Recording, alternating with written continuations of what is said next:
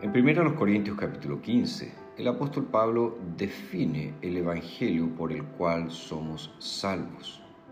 Habla también de la historicidad de la resurrección del Señor Jesucristo y de la certeza de la resurrección de los muertos. Él escribe lo siguiente. Además, hermanos, les declaro el Evangelio que les prediqué y que recibieron, y en el cual también están firmes por el cual también son salvos si lo retienen como yo se los he predicado. De otro modo, creyeron en vano. Porque en primer lugar les he enseñado lo que también recibí, que Cristo murió por nuestros pecados conforme a las Escrituras, que fue sepultado y que resucitó al tercer día conforme a las Escrituras, que apareció a Pedro y después a los doce, luego apareció a más de quinientos hermanos a la vez, los cuales muchos viven todavía y otros ya duermen. Luego apareció a Jacobo y después a todos los apóstoles. Y al último de todos, como a un abortivo, como a un nacido fuera de tiempo, me apareció también a mí. Pablo presenta aquí ciertos elementos del Evangelio de la salvación. En primer lugar, nos dice que Cristo Jesús murió por nuestros pecados y fue sepultado. Lo que dice el verso 3, que Cristo murió por nuestros pecados, es por un lado simple, pero al otro lado profundo, porque nos habla de la muerte sustitutiva de Cristo Jesús, es decir, Él murió en nuestro lugar, Él murió por nuestros pecados. Todos los evangelios eh, dan un gran espacio de su narración a la crucifixión. ¿Por qué? Porque están reflejando el énfasis que los primeros cristianos le dieron a la muerte de Cristo en la cruz por nuestros pecados. También Pablo dice que Cristo resucitó al tercer día. Muy importante el tiempo en que Pablo escribe aquí, resucitó, enfatizando que la predicación del Evangelio no solamente implica la muerte de Cristo en la cruz, sino también su resurrección. Él es el Señor que ha resucitado.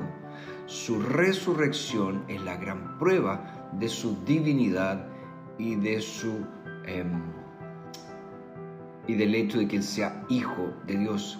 Por eso Pablo en Romanos 1.4 dice, quien fue declarado hijo de Dios con poder, según el Espíritu de Santidad, por su resurrección de entre los muertos. Otro elemento que Pablo menciona aquí es que tanto la muerte de Jesús como su resurrección son dos promesas que habían sido anunciadas en el Antiguo Testamento. Él nos dice que Cristo Jesús murió por nuestros pecados conforme a las escrituras. Luego dice, y que resucitó al tercer día conforme a las escrituras. Otro elemento que Pablo menciona es que el Señor que vive se ha mostrado o se mostró a sí mismo a sus apóstoles y a sus discípulos, dándoles pruebas convincentes de que Él realmente estaba de que Él realmente resucitó. Dice verso 5, y que apareció a Pedro y después a los doce. Verso 6, luego apareció a más de 500 hermanos para, a la vez. Verso 7, luego apareció a Jacob y al último, al último de todos, como a un nacido fuera de tiempo, me apareció a mí también.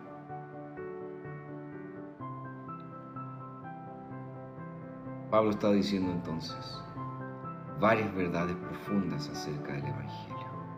Cristo Jesús murió por nuestros pecados. Cristo Jesús resucitó para nuestra justificación.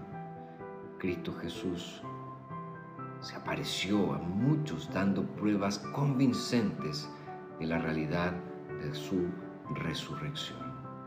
Ese es el Evangelio que Pablo dice haber predicado ese es el Evangelio que Pablo dice que los corintios recibieron. Ese es el Evangelio en el que Pablo dice que los corintios estaban firmes. ¿Ese es el Evangelio que has oído? ¿Ese es el Evangelio que has recibido? ¿Es en ese Evangelio donde permaneces? Cristo Jesús, muerto por nuestros pecados. Cristo Jesús, resucitado para nuestra justificación. Cristo Jesús, dando evidencias de la verdadera resurrección.